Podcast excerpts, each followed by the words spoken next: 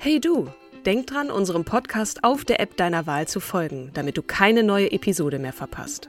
Und wenn du uns noch mehr unterstützen möchtest, schenk uns 5 Sterne auf Apple oder Spotify und lass uns auch noch eine tolle Rezension da. Mit Acast Plus kannst du uns übrigens werbefrei hören und auch 24 Stunden vor dem offiziellen Launch unsere neueste Episode vor allen anderen hören.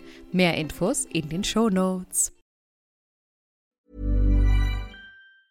If you're struggling to lose weight, you've probably heard about weight loss medications like Wigovi or Zepbound, and you might be wondering if they're right for you. Meet PlushCare, a leading telehealth provider with doctors who are there for you day and night to partner with you in your weight loss journey. If you qualify, they can safely prescribe you medication from the comfort of your own home. To get started, visit plushcare.com slash weight loss. That's plushcare.com slash weight loss. plushcare.com slash weight loss.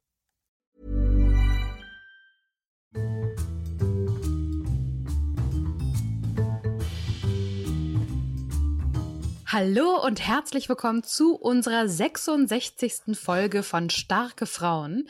Mit mir am Mikrofon im Homeoffice sitzt Katrin Jakob. Hallo, liebe Kim. Auch von mir natürlich ein herzliches äh, Hallöchen zur 66. Ja. Liebe Kim, wir sollten unseren Zuhörerinnen und Zuhörern noch mal ganz kurz erklären, warum, was wir heute vorhaben und warum wir das vorhaben. Wir haben uns ähm, entschieden, jetzt mal eine kurze Pause von drei Wochen ähm, einzulegen. Und deswegen nehmen wir es jetzt zum Anlass zu sagen, okay, dann machen wir jetzt in der Folge 66 ein Recap, gucken nochmal Genau. die Damen an, die wir nach den vergangenen 50 Folgen ähm, gepublished haben. Die Bewunderung auch für diese ganz tollen Frauen, die bleibt natürlich und es ist so eine Bereicherung auch und hat meinen Blick auch nochmal auf Frauen und das Miteinander auch im beruflichen Kontext und so haben wir ja angefangen quasi, ne, als wir damals da um Genau. Block gelaufen sind in Mhm. unserer Mittagspause. So haben wir angefangen. Ne? Was heißt das eigentlich? Frauensolidarität, gibt es Vorbilder im beruflichen Kontext, ja oder nein?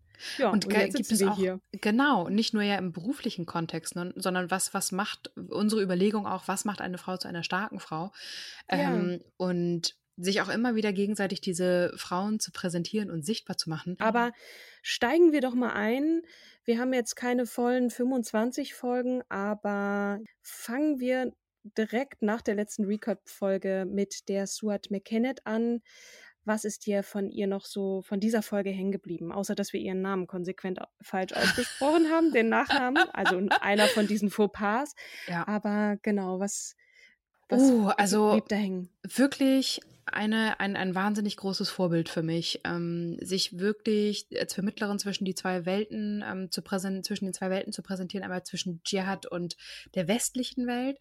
Oh, mein Horizont hat es ungemein erweitert, ähm, diesen Scharfsinn, die, die, der Tiefgang und auch diese, diese investigative ähm, Recherche von ihr hat mich unfassbar beeindruckt und auch ein wahnsinniger Mut von dieser starken Frau, die sich wirklich in sehr bedrohliche Situationen gegeben hat und auch selber sich, sich Anfeindungen ausgesetzt hat, indem sie genau diese Dinge, also indem sie so gut recherchiert hat und ja, nicht, Total. nicht verschönt. Hm?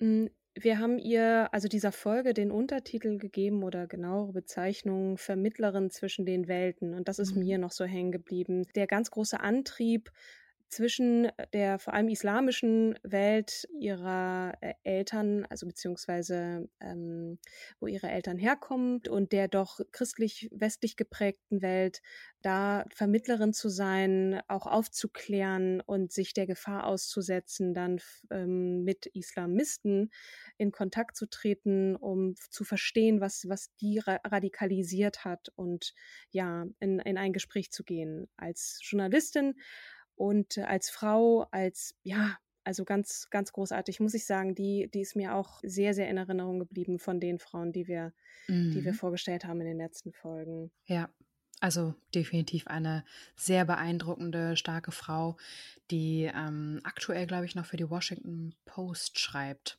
Mhm. Also Genau, auch ihre Bücher sein. sehr zu empfehlen. Mhm. Ja, Ja, dann haben wir als nächste Clara, Clara, Clara genau. Zetkin, genau. Mehrfach gewünscht von, von ähm, diversen Zuhörern und Zuhörerinnen. Ich glaube, ich habe nicht alle genannt im Podcast in der, in der Folge, aber ähm, es waren definitiv mehrere. Eine Frau, die vor allem auch in der ehemaligen DDR als, als Ikone ne, eher so aus dem kommunistischen, äh, marxistischen Lager kam und die mir auch wirklich äh, bisher noch nicht begegnet war, über die etwas äh, zu lernen und als Alterspräsidentin des mhm. Reichstags mhm. damals, ne, ja. noch mit gebrochener Stimme auch sich versucht hat, da gegen die aufkommende Nazi-Schwemme ähm, zu stellen mit letzter Kraft. Ähm, das war schon auch sehr beeindruckend. Das muss ich sagen, war, war gut, sie auf jeden Fall dabei zu haben, mhm. auch wenn ich jetzt nicht alles äh, gut fand, was sie so unterstützt hat. Also sie ist ja eine Kämpferin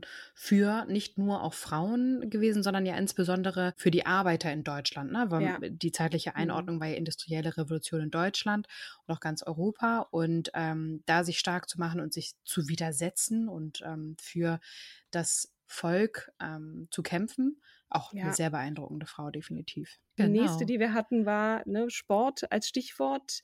Mhm. Äh, Zaina Nassar Genau, Zena, die ne? Boxerin. So jung und so, so beeindruckend, weil durchgesetzt, dass sie mit Kopftuch boxen kann. Ne? Ähm, das, äh, mittlerweile sollte ihr Buch auch, glaube ich, erschienen sein. Ne? Ich meine, Stimmt. irgendwann im September. Weiß jetzt gerade nicht, wie das Buch heißt, aber auch eine beeindruckende Geschichte. Ähm, tolle Frau, tolle junge Frau auch ich folge ihr noch so auf äh, Instagram. Und also man, man, muss halt auch sagen, sie hat, sie hat so lange gekämpft, ähm, dass 2013 die Boxregeln geändert wurden für mhm. sie, ne? damit sie dann ja. auch äh, am, äh, an, an den Kämpfen teilnehmen kann. Die nächste. Dann Kontrastprogramm. Ja. Nora Ephron. Für mich auch so eine, die, die so dieses Tragikomische miteinander verknüpft hat. Also nochmal kurz zur Einordnung.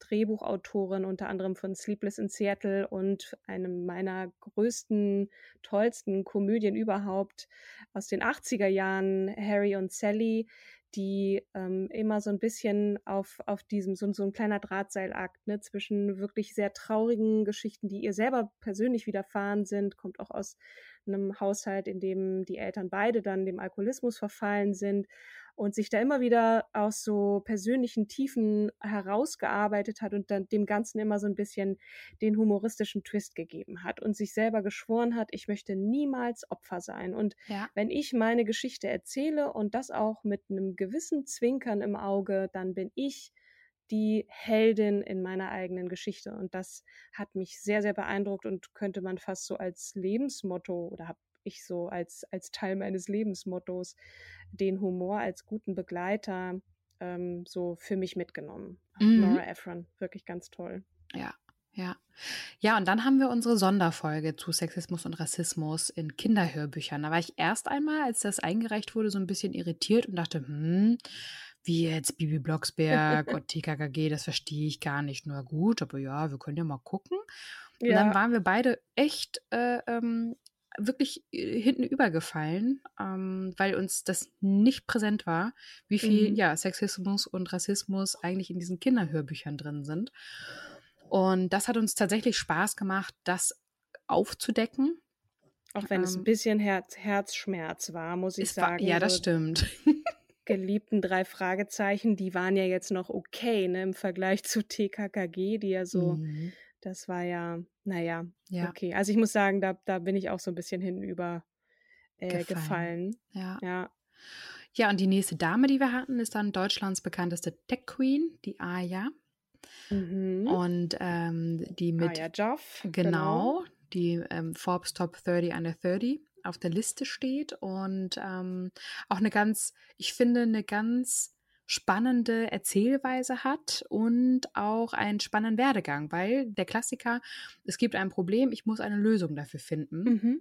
Und kurzerhand hat sie sich dann selber das Programmieren beigebracht und ja, wird Mrs. Code genannt, ähm, ist Keynote-Speakerin und ähm, in einer männerdominierten Branche unterwegs und nimmt das aber alles sehr freundlich, fröhlich und auch humoristisch, finde ich. Total. Also ich glaube, dieses Fröhliche ist das, was man vielleicht jetzt nicht unbedingt so Techie-Nerds, Programmierer nachsagt. Sie hat ein unglaubliches Charisma, sie, sie lacht, ähm, sie wendet, sie sagte selber, ne, wie du auch gerade meintest, es gibt ein Problem, ich will jetzt eine Lösung haben und ich will jetzt, I, I won't take no for an answer.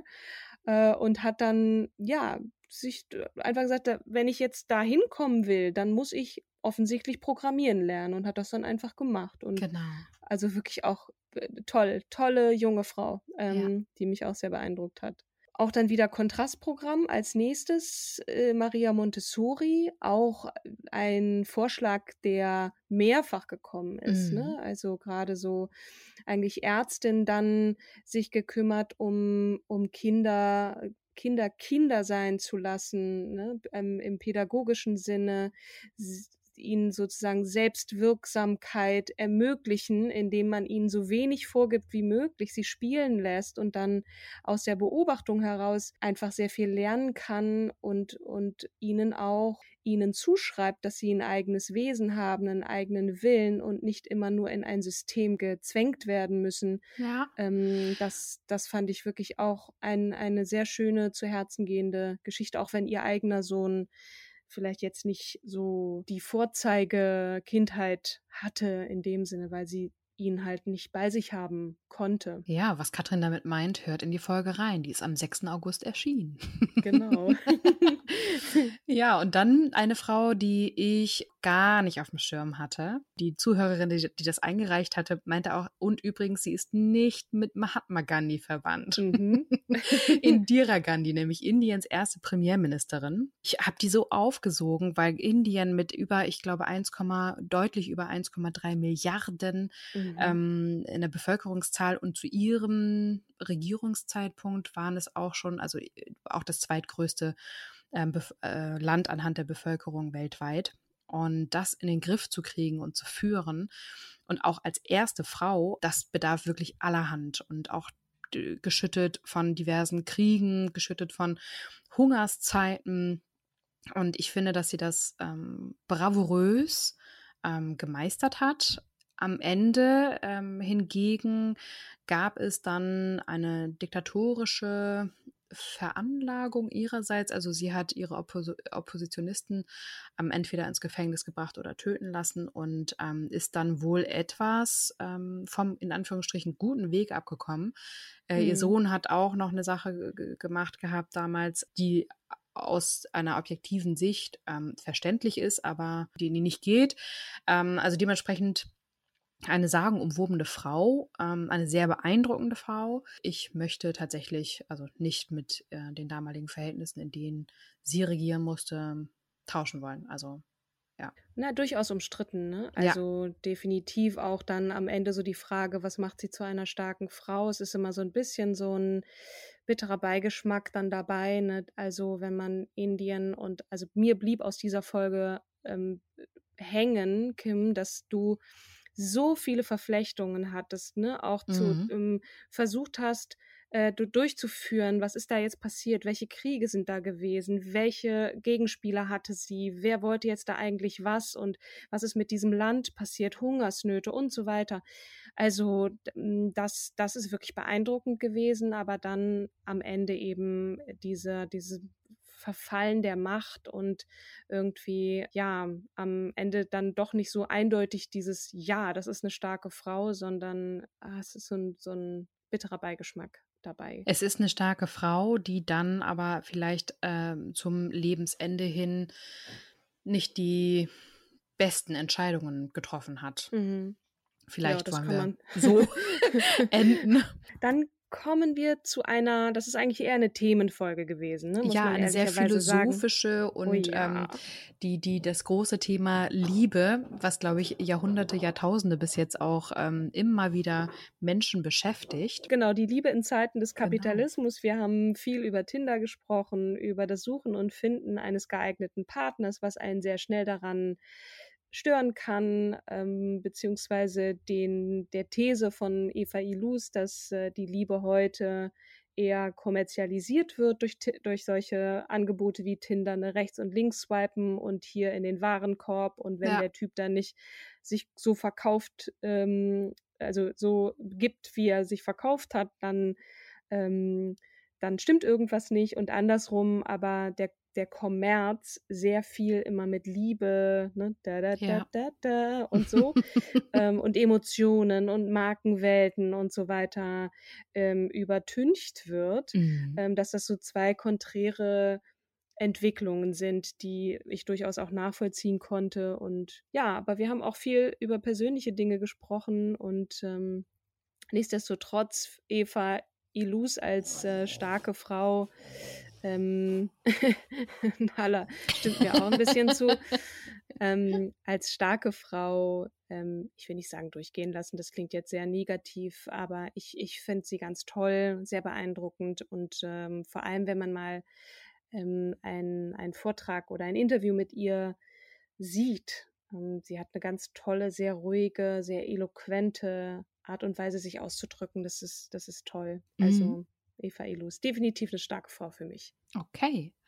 Die nächste Dame ist ja die erste deutsche Frau mit einem Doktortitel, eine, eine mhm. ähm, die erste promovierte deutsche Ärztin und auch noch eine Pionierin für die Gleichberechtigung von Frauen im Studium, ne? weil ja. ähm, sie wurde damals ja ähm, 1715 geboren und im 18. Jahrhundert gab es halt ähm, gar nicht ähm, die Erlaubnis, dass eine Frau studieren darf. Nun war ihr Vater ja Mediziner und Arzt und wollte auch gern, dass ihr Bruder und sie ähm, auch das Gleiche ähm, bekommen können. Für ihr Bruder, für ihren Bruder war es überhaupt kein Thema, studieren zu dürfen. Mhm. Ihr, sie kriegte alles in der Praxis von ihm beigebracht ähm, praktizierte dann auch als Ärztin und ähm, andere Männer fanden das aber furchtbar und haben sie halt dann auch angezeigt, ähm, dass, dass sie ähm, Dilettantin sei und dann hat sie sich so geärgert, dass sie dann ähm, immerhin, ähm, sie oder ihr Vater oder auch beide haben sich an Friedrich den Großen, den damaligen König von Preußen, gewandt und der hat tatsächlich ermöglicht, dass sie an der Universität Halle promovieren durfte.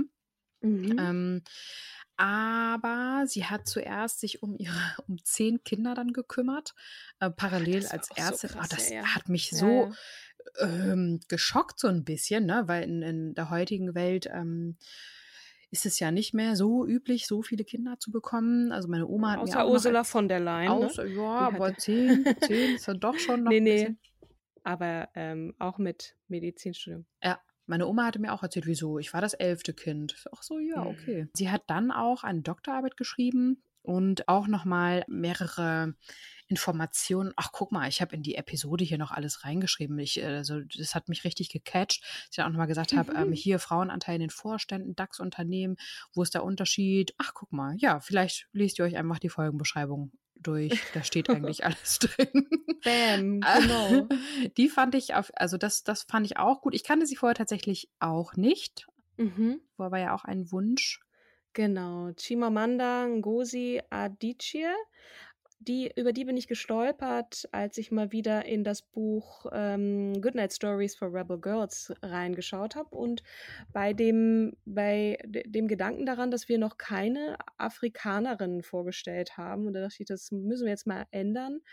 Und dann habe ich mich ein bisschen mit ihrem TED Talk uh, We Should All Be Feminists auseinandergesetzt. Äh, weißt wir du, was ich total hm. spannend fand? Ähm, ich kriegte auf LinkedIn die Info, warum wir jetzt ähm, erwähnen, dass sie eine Afrikanerin ist, dass das doch unüblich sei bei Europäern. Und daraufhin habe ich gesagt, das ist echt ein total guter Hinweis, den ich mit dir eigentlich noch diskutieren wollte. Und dann meinte ich aber, weißt du, aber wir sagen ja auch, die erste indische ähm, Premierministerin wollen schon auch präsentieren, dass wir halt gucken, dass wir von unterschiedlichen Kontinenten Personen bekommen, aber natürlich auch und Vermutlich, weil wir in Europa leben, gehen wir dann auf die Einzelländer ein. Ja, wir würden aber auch nie sagen, wir stellen jetzt eine südamerikanische Frau vor, wenn die Frau aus Brasilien kommt. In dem Fall habe ich Afrikanerin gesagt, weil mir auffiel, dass wir von dem gesamten Kontinent noch nicht eine mhm. Frau vorgestellt haben. Und sie sagte selber in dem TED Talk, den sie so beschrieben hat, ähm, dass sie einmal von ihrem besten Freund, da war sie noch sehr klein, beschimpft wurde, so hat sie das formuliert, als Feminist or you're a feminist. Und dann hat sie gemerkt, ne, das ist irgendwie kein guter Begriff. Und äh, dann hat sie irgendwann festgestellt, dass alle Feministinnen und vor allem sind es ja Frauen, schlechte Laune haben. Und hat sie gesagt, okay, I'm a happy feminist. Und äh, dann hat man ihr auch vorgeworfen, to be feminist is not African. Und dann hat sie gesagt, okay, dann musste ich also nochmal erweitern. Ich bin, I'm a happy feminist. I'm a happy African feminist who loves lip gloss and wear high and wears high heels for my own pleasure and not for others. Und ähm, also es beschreibt auch sehr viel über die afrikanische Seele auch in ihren Büchern. Und deswegen hat sie jetzt nicht sich als Nigerianerin bezeichnet, sondern als Afrikanerin. Mhm. Ähm, auch ein sehr guter vermutlich, Hinweis. Ja. Vermutlich haben wir deswegen Afrikanerin gesagt. Also sie kommt aus Nigeria und lebt dort auch noch zum Teil. Und äh, ihr Thema ist natürlich Identität, nigerianische, schrägstrich afrikanische Identität, besonders in der Diaspora, also nicht in Afrika. Schwarzsein, ähm, Rassismus und aber auch Feminismus. Und das waren so viele Themen, die wir in dieser Folge beschrieben haben, aber es ging vor allem um Feminismus. Wir haben gar nicht so viel über Rassismus gesprochen, was ich auch ganz schön fand. Wir kriegten nochmal den Hinweis mit Schwarz und Weiß, ne, dass man halt, wenn dann auch Schwarz, genau. nee, dass man, wenn man Schwarz groß schreibt und Weiß groß schreibt, weil es dann halt diese so. alte ähm, aus der Kolonialisierungszeit ist und äh, Amnesty International hat ja auch ein ähm, Dictionary rausgegeben, wo mhm. man sich halt entlanghangeln kann, weil ich merke das schon, dass ähm, mir das dann schwerfällt zu verstehen, darf ich jetzt farbig sagen? Nein, darf ich nicht, das ist rassistisch. Ah ja, okay, genau. Mhm. Ähm, so, was, was sage ich dann?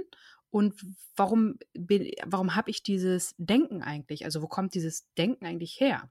Mhm. Die ähm, Unsicherheit mit Bezeichnungen, ne? Also ja, oder aber auch warum, mhm. warum teile ich ein in Schwarz und Weiß? Ja, weil das halt eine Prägung ist aus Ur Urzeiten in Anführungsstrichen, was ähm, egal ist, weil eine Hautfarbe soll ja egal sein. Genau. Diese Unsicherheit hat sich in dieser Folge besonders gezeigt, ne, weil wir da so ein Komplett. bisschen auch ins ins Schlittern geraten sind. Genau. Ich, so. bei, bei mhm. Oprah habe ich noch den Link zu Amnesty halt reingesetzt für das Glossar mhm. für diskriminierungssensible Sprache. Ach, okay, guck mal, das habe ich genau. auch gar nicht mehr auf dem Schirm gehabt. Die nächste. Beatrix. Jawohl. Potter. Bad Tracks. Kleine, kleine, äh, wieder kleines Kontrastprogramm, ne? England, 19. Jahrhundert, äh, 20. Jahrhundert, äh, Kinderbücher. ähm, aber ich sehe immer noch sie und diese Schafe. das war also wirklich eine sehr lustige Frau, auch obwohl so lustig war ihre Kindheit gar nicht. Warum nee, die, sie dann auf einmal tat mir sehr leid, weil sie, hm. ich glaube einfach, weil sie ihre Kindheit nachholen wollte, ne? Weil sie durfte mhm. ja ein wenig mit anderen Kindern spielen. Sie hatte einen Bruder, mhm. aber der wurde dann irgendwann ins Internat geschickt. Und das Einzige, was sie halt in Hülle und Fülle haben durften, durfte, waren halt Haustiere. So. Und mhm ich glaube, dann fing ihre Fantasie an zu blühen und sie hat dann ja die Kinderbücher über ihre Tiere geschrieben und war ja Autorin und Illustratorin und ähm, hatte auch großes Glück, dass ihr, ihr Bruder, glaube ich, und ihr Onkel sie da geschäftlich, auch ihr Vater unterstützt haben und auch der Mann, ne? Also und später dann. Spät geheiratet. Genau. Mhm. Ja, ja, sie durfte mhm. ja nicht. Sie musste ja einen Mann mhm. ihres äh, Standes heiraten. Deswegen, glaube ich, durfte sie, hat sie ja erst mit 44, 45 war das irgendwie geheiratet. Mhm. Ja, mhm. genau. Oder 39? Also du meinst jetzt äh, das Jahr? Nee, nee, nee, ja ihr Alter, ihr Alter. Ich glaube, die war 39. Ach, ich weiß es noch älter. Nicht mehr. Ich glaube, die war irgendwas mit 40. Und erst als mhm. ihr, als sie gehört hatte, dass ihr Bruder auch schon so lange heimlich äh, verheiratet war, zehn Jahre nämlich, hat sie gesagt, so Potsdonner, jetzt will ich auch. Und dann hat sie doch, das mochtest du so gern, dieses Foto, ähm, ja, genau. wo, wo, sie wirklich aussah wie eine Landwirtin und auch dazu stand. Ne? Mhm. Ich bin eine und Landwirtin, dann, ich will jetzt keine, keine Glamour und äh, berühmte Hochzeit haben.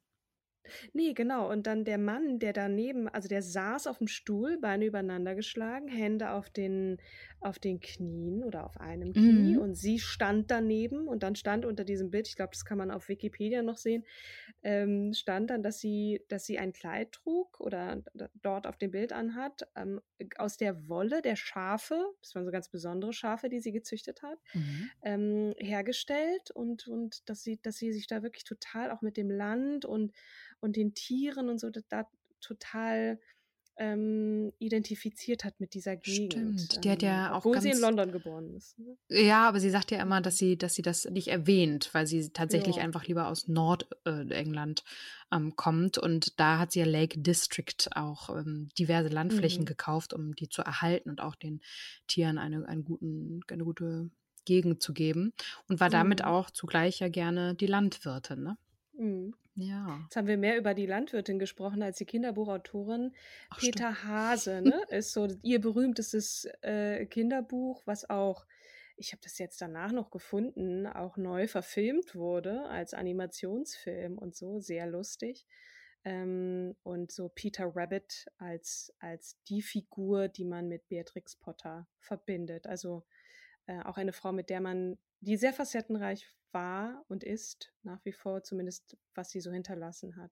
Mhm. Ja, und dann kam nochmal wieder Kontrastprogramm, weil wir haben uns mal so angeguckt, was unsere Hörerinnen und Hörer so neben unseren Podcasts auf zum Beispiel Spotify noch so hören. Und da, da fiel uns ein Name ins, äh, ins Auge, nämlich Billie Eilish.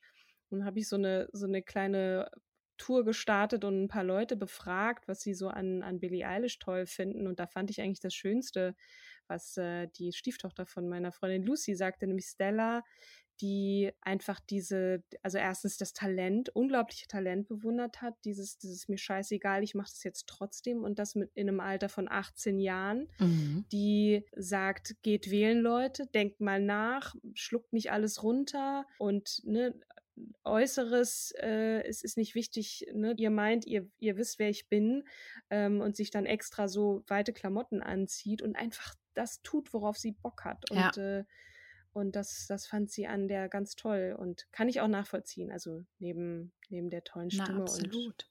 und der Musik. Mhm.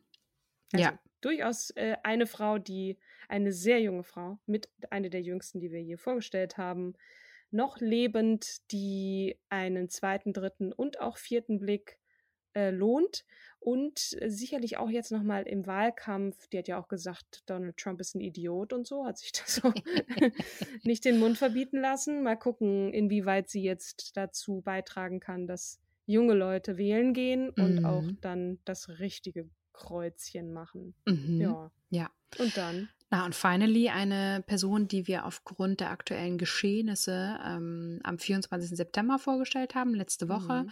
nämlich Ruth Bader Ginsburg, ähm, eine unfassbar beeindruckende, starke Frau.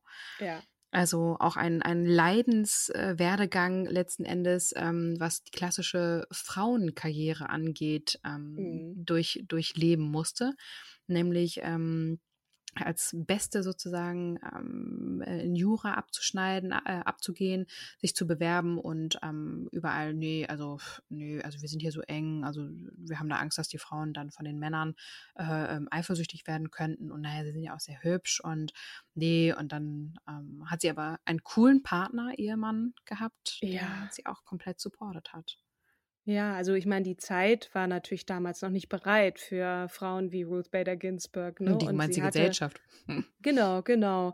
Und trotzdem, ich meine, das, das eine ist äh, das, das Studium und richtig gut sein und auch von Männern immer als Gefahr gesehen zu werden. Ihr nehmt uns hier den Platz weg, ob das jetzt an der Uni, also sprich Harvard war. Man muss ganz kurz jetzt nochmal später. zur, zur, zur zeitlichen Einsortierung. Sie ist 1933 geboren, ne? Also wir sprechen Mhm. über die 50er, 60er Jahre. Ja. Ja. Absolut. Und dann wurde ihr Mann krank und dann hat sie aber früh schon Kinder bekommen und der Mann ist wirklich schwer erkrankt an, an Krebs. Dann hat sie seine äh, Kurse auch noch besucht, hat alles mitgetippt und dann nachts dann sich um ihn gekümmert, abgetippt, gelernt und tagsüber irgendwie die Uni besucht, sich um die Tochter gekümmert. Also das ist nur so der Anfang ihrer Karriere und bis zum Schluss dann als äh, Richterin am Supreme Court dann auch sich gegen den Präsidenten zu stellen und da so die linke Stimme und der Unterdrückten dann noch zu geben ähm, bis zum Tod. Ne? Aber Man wird ja auf Mhm. Lebenszeit benannt. Ja, Und äh, das war wirklich eine Folge wert. Ähm, so kurz nach ihrem Tod, leider ja auch ähm, politisch dann genutzt. Die war ja kaum unter der Erde. Da hat Donald Trump geme gemeint, so, wir müssen die jetzt ersetzen. Und mhm. zwar vor der Wahl, mhm. ähm, was ja offensichtlich auch dazu kommen wird. Aber ja, das werden wir noch sehen.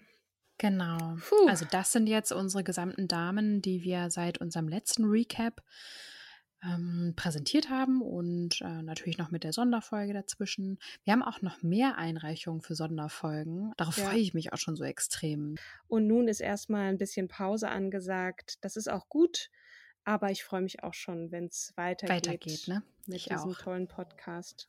Ihr hört uns am 22. Wir sind natürlich auch weiterhin erreichbar auf den klassischen Social-Media-Kanälen, ob es jetzt ähm, Instagram ist, Twitter, LinkedIn, Facebook. Äh, ihr könnt uns immer gerne weiter Wünsche einreichen. Wir freuen uns wahnsinnig darüber. Dann äh, liebe Kim, nochmal danke an dich für die tollen 66 Folgen bis hierhin, an euch da draußen fürs Zuhören und äh, genau, bis Ende Oktober. Bleibt gesund. Bleibt gesund. Jo, genau. bis zum nächsten bis Mal. Dann. Ciao. Tschüss. Hey, it's Danny Pellegrino from Everything Iconic. Ready to upgrade your style game without blowing your budget?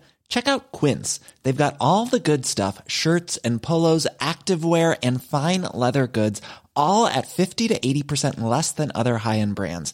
And the best part? They're all about safe, ethical, and responsible manufacturing. Get that luxury vibe without the luxury price tag. Hit up quince.com slash upgrade for free shipping and 365 day returns on your next order. That's quince.com slash upgrade.